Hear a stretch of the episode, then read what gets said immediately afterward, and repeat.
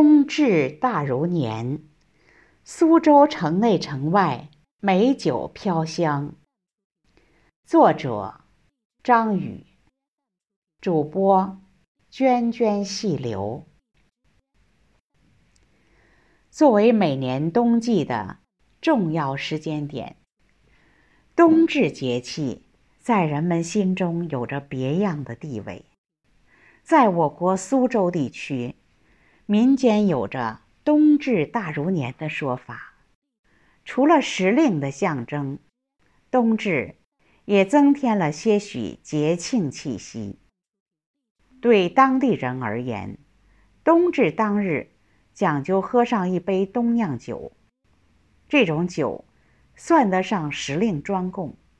在酿制过程中加入桂花，少了酒精的浓烈。多了花的淡香，而除了老苏州们讲究的桂花冬酿，在太湖南岸以黄酒闻名的吴江区桃源镇，当下也正值酿酒的最佳时间。冬至时节，美酒香气环绕苏州城内与城外，一壶冬令酒，散装最讲究。对苏州人来说，冬至来临前的一周都是掰手指数着度过的。每天一大早，便要到当地一些老字号排队买酒，去晚了还没有。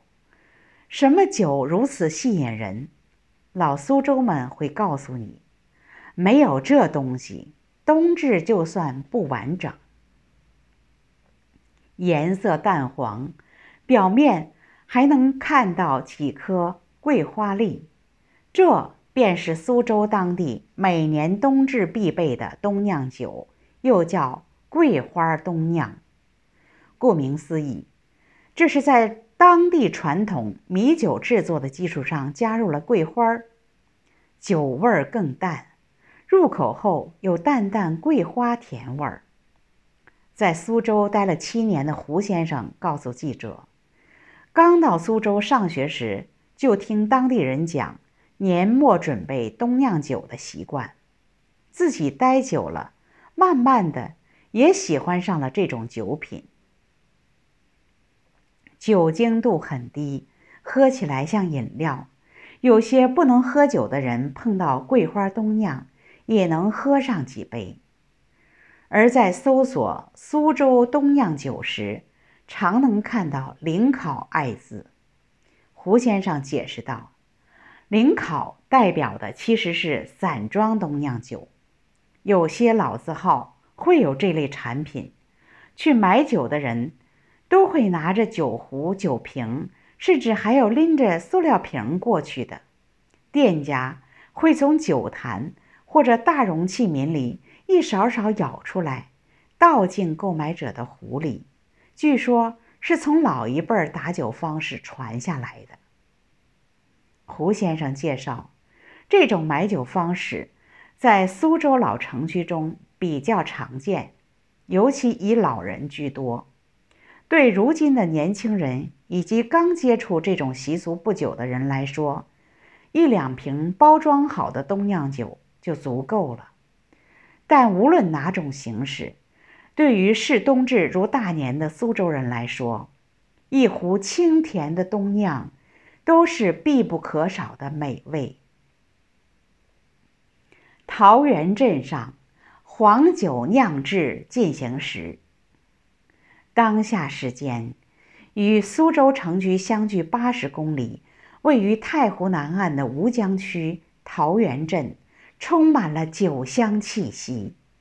作为我国黄酒酿制的代表地之一，桃源镇的黄酒到了酿制的最佳时间。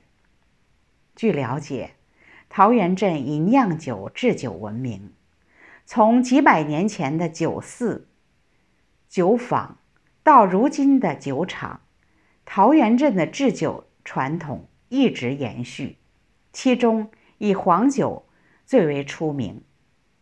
酒水清澈透明，呈现出透亮的橙黄色，作为世界上最古老的酒类之一，黄酒在中国的酒历史文化中有着重要地位。而每年冬天，桃源镇的黄酒酿制都会进入忙碌期。由于黄酒是以糯米、黍米等谷物作为原料，经酒药、酒曲等多种霉菌共同作用形成，因此在酿制的时间和材料上要求非常高。桃源镇同里侯酒厂相关负责人告诉记者：“一般黄酒的酿制都是在冬天，因为其他季节这边天气比较炎热。”杂菌太多，酿制出的酒品在味道、口感上都比较差，酿不出好酒。现在应该是酿酒的最好时间。而在黄酒的饮用上，当地人讲究用烫好的黄酒，配以湖产的蟹品一起食用，不仅暖了胃口，也暖了身心。